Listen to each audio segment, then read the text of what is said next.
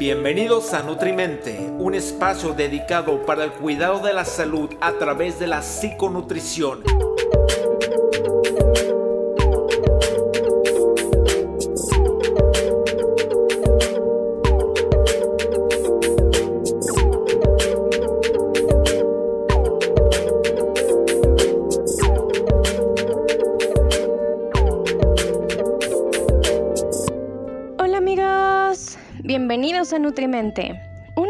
Para el cuidado de la salud a través de la psiconutrición. Muchas gracias por acompañarnos una vez más a este tu espacio. ¿Cómo están? ¿Cómo han estado en esta semana? Yo soy Nutriviri y comencemos con el tema de esta semana. La importancia de la lactancia materna.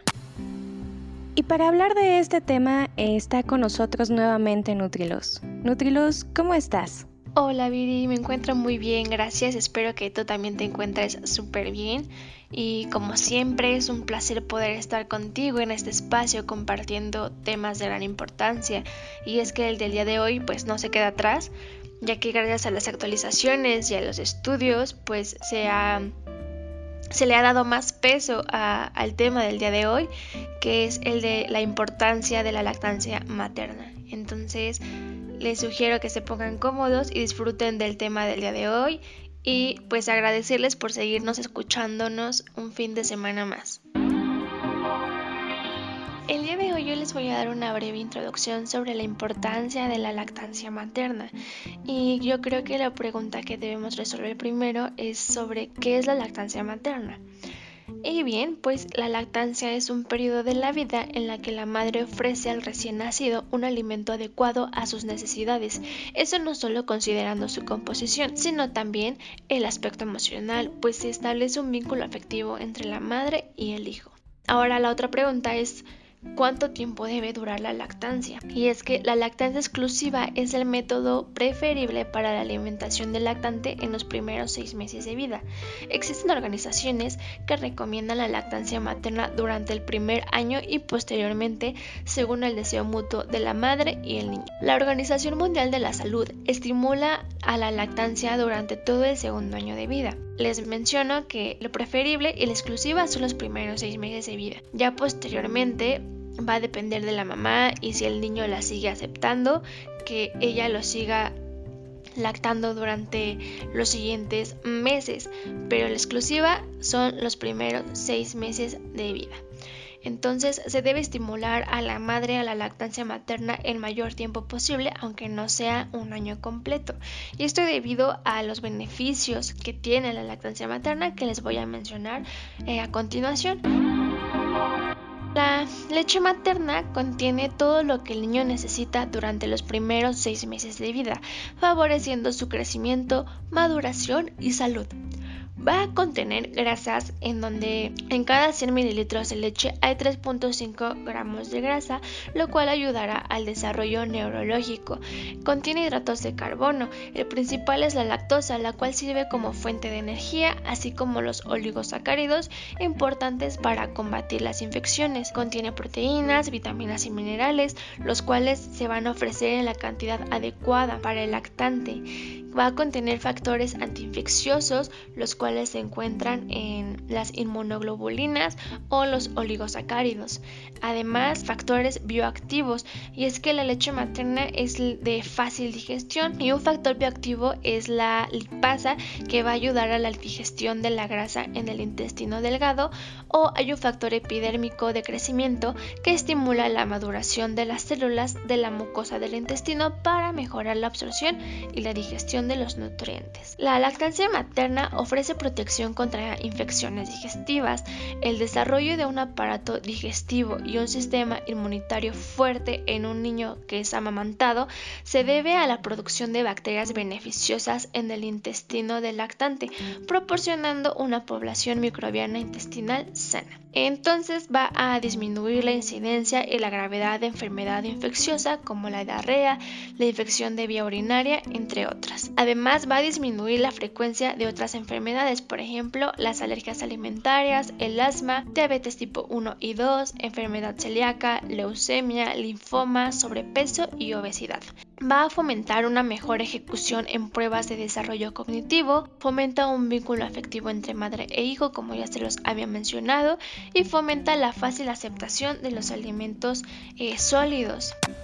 Ahora les voy a hablar sobre los beneficios de la lactancia materna para la madre. Y es que va a disminuir tres cosas importantes, que es la hemorragia menstrual, la hemorragia posparto y el riesgo de cáncer de mama y ovario. Investigaciones han concluido que en cuanto mayor sea la duración de la lactancia, menor será la inflamación y menor será el riesgo de las enfermedades cardíacas y metabólicas posteriormente en la vida del lactante. Esto va a ser debido a un biomarcador clave de la inflamación que es la proteína C reactiva. Su valor es significativamente más bajo en los individuos que fueron amamantados. Otro de los grandes beneficios y también de los más importantes es que es gratis. La lactancia materna no tiene ningún costo y tiene grandes, grandes beneficios. Entonces, yo creo que esto va a generar pues un impacto eh, tanto para la familia como para la mamá, para el papá y para el niño. Les quiero mencionar unos pasos para llevar una lactancia con éxito. Y el primero de ellos es que hay que ayudar a la madre a iniciar la lactancia media hora después del nacimiento del niño. En cuanto la mamá y el bebé tengan ese contacto físico de piel a piel, va a desde ahí va a favorecer a una buena lactancia materna. Se debe mostrar a las madres cómo dar de mamar y cómo mantener la lactancia.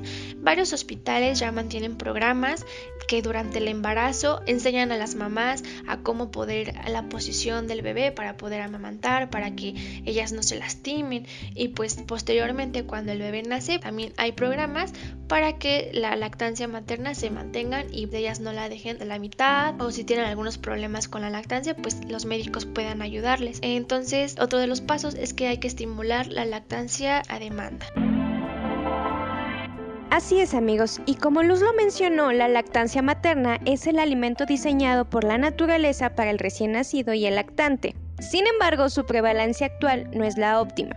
Durante el último siglo, la lactancia materna ha presentado cambios significativos. Actualmente, solo el 37% de los lactantes menores de 6 años en países de ingresos bajos y medios son amamantados de forma exclusiva, y este número es mucho menor en países de ingresos altos. Y también como Luz nos mencionó algunos beneficios de lactancia materna, yo les voy a platicar otros más, principalmente en enfermedades infectocontagiosas. Cualquier volumen de lactancia materna es protectora, esta está asociada a un 64% de reducción de la incidencia de infecciones gastrointestinales inespecíficas y además existe un efecto protector residual hacia los dos meses después de ser suspendida la lactancia. Por otra parte, aquellos lactantes alimentados con fórmula exclusiva presentan un incremento del 80% en el riesgo de presentar diarreas.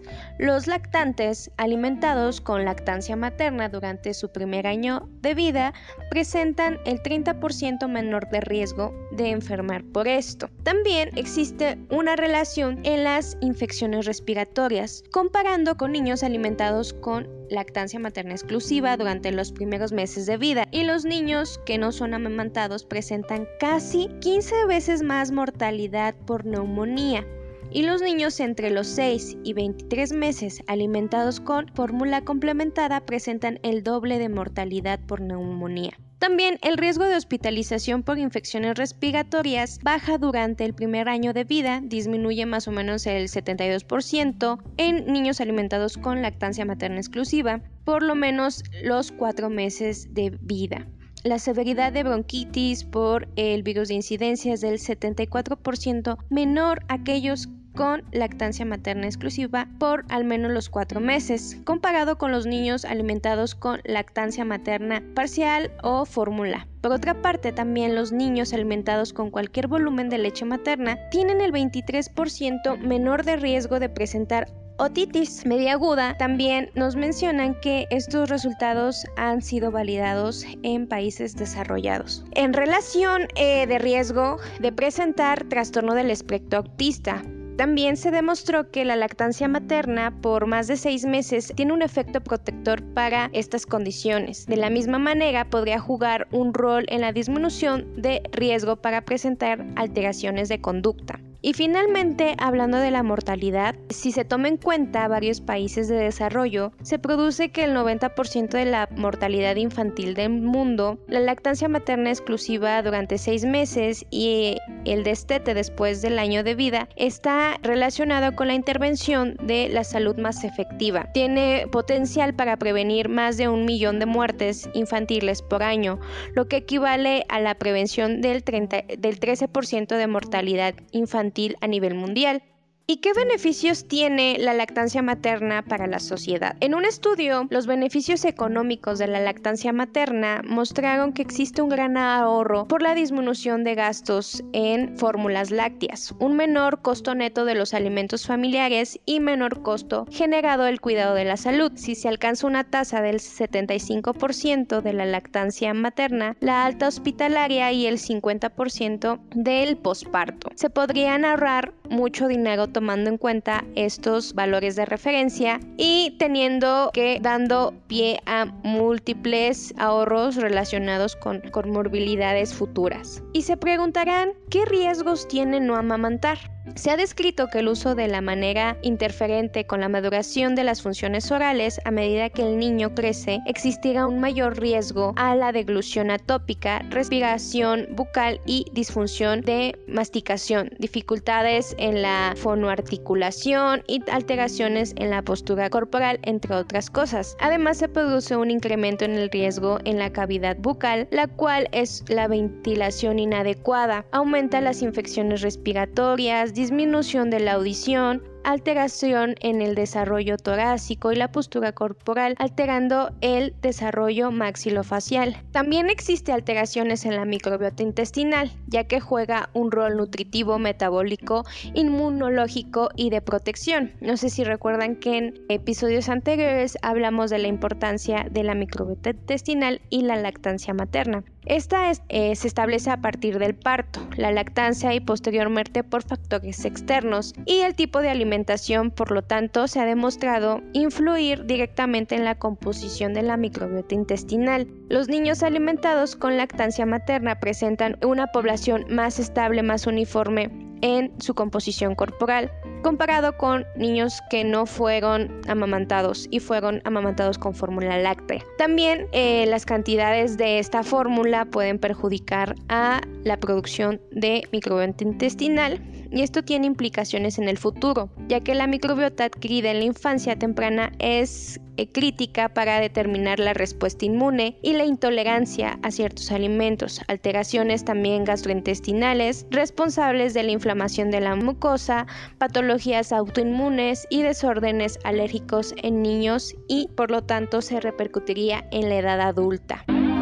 Les quiero compartir un artículo que encontré eh, relacionado con el tema y se llama Lactancia materna exclusiva por el doctor Raúl Urquizo.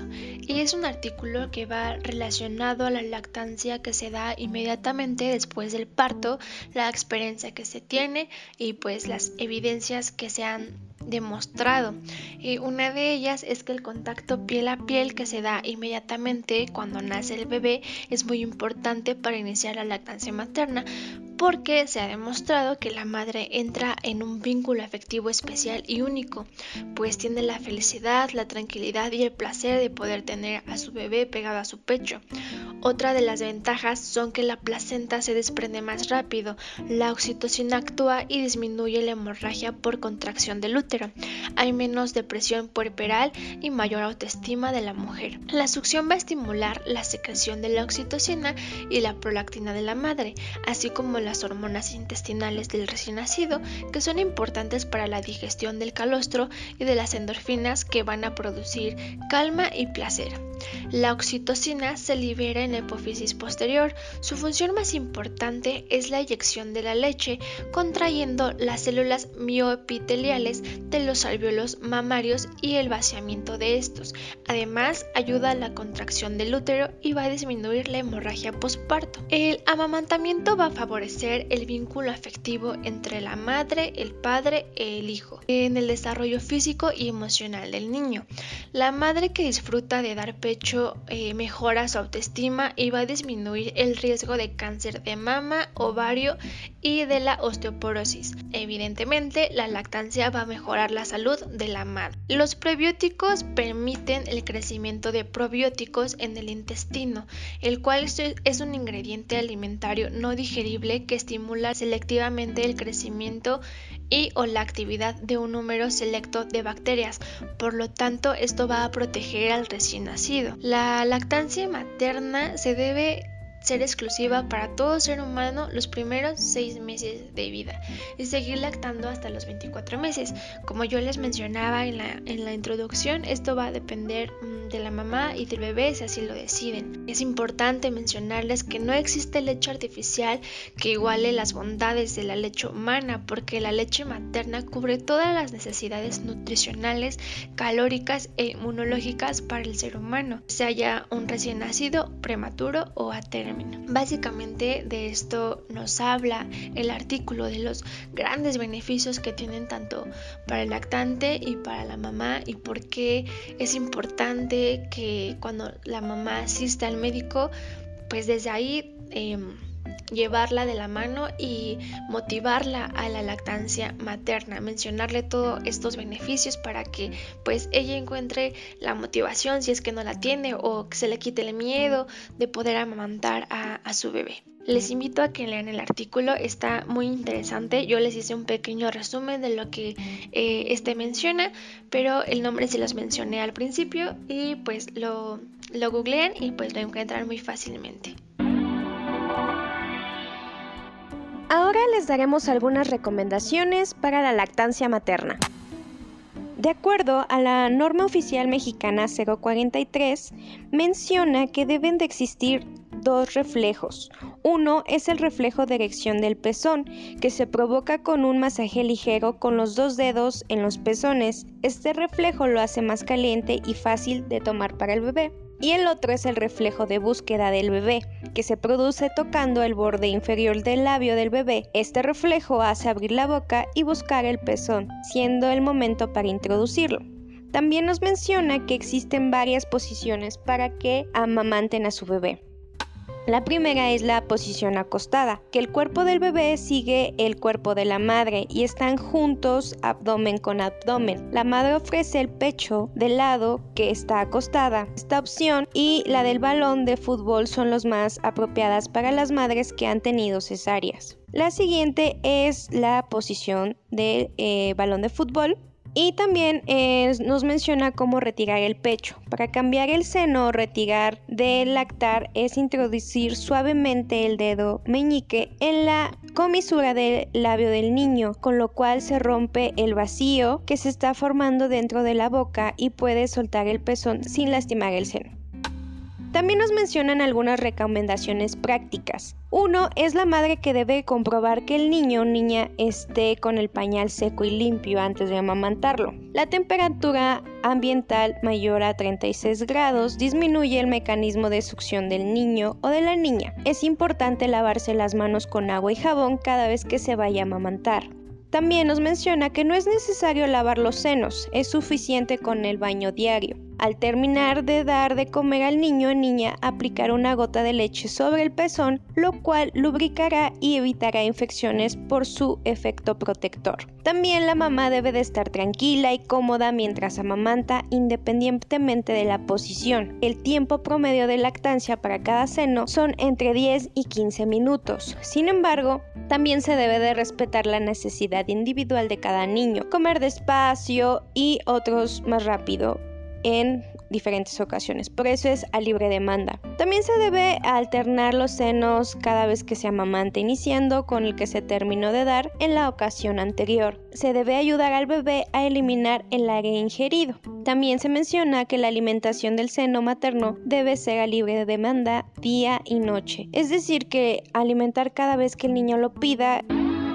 Y bueno, hablemos sobre la lactancia materna indirecta. ¿Qué pasa cuando la mujer tiene que separarse por su hijo, ya sea por el trabajo, por diferentes cosas? Bueno, se debe de buscar la nutrición del infante hasta la edad recomendada. Se debe buscar apoyo permanente a la madre que logre este objetivo. Y algunas recomendaciones importantes será que la mujer debe de iniciar la extracción del niño antes de separarse de él. Por eso es importante tener que prevenir todas estas cuestiones. Para la extracción de leche es en poca cantidad y con la práctica aumentada. Uno, hay que empezar con la preparación.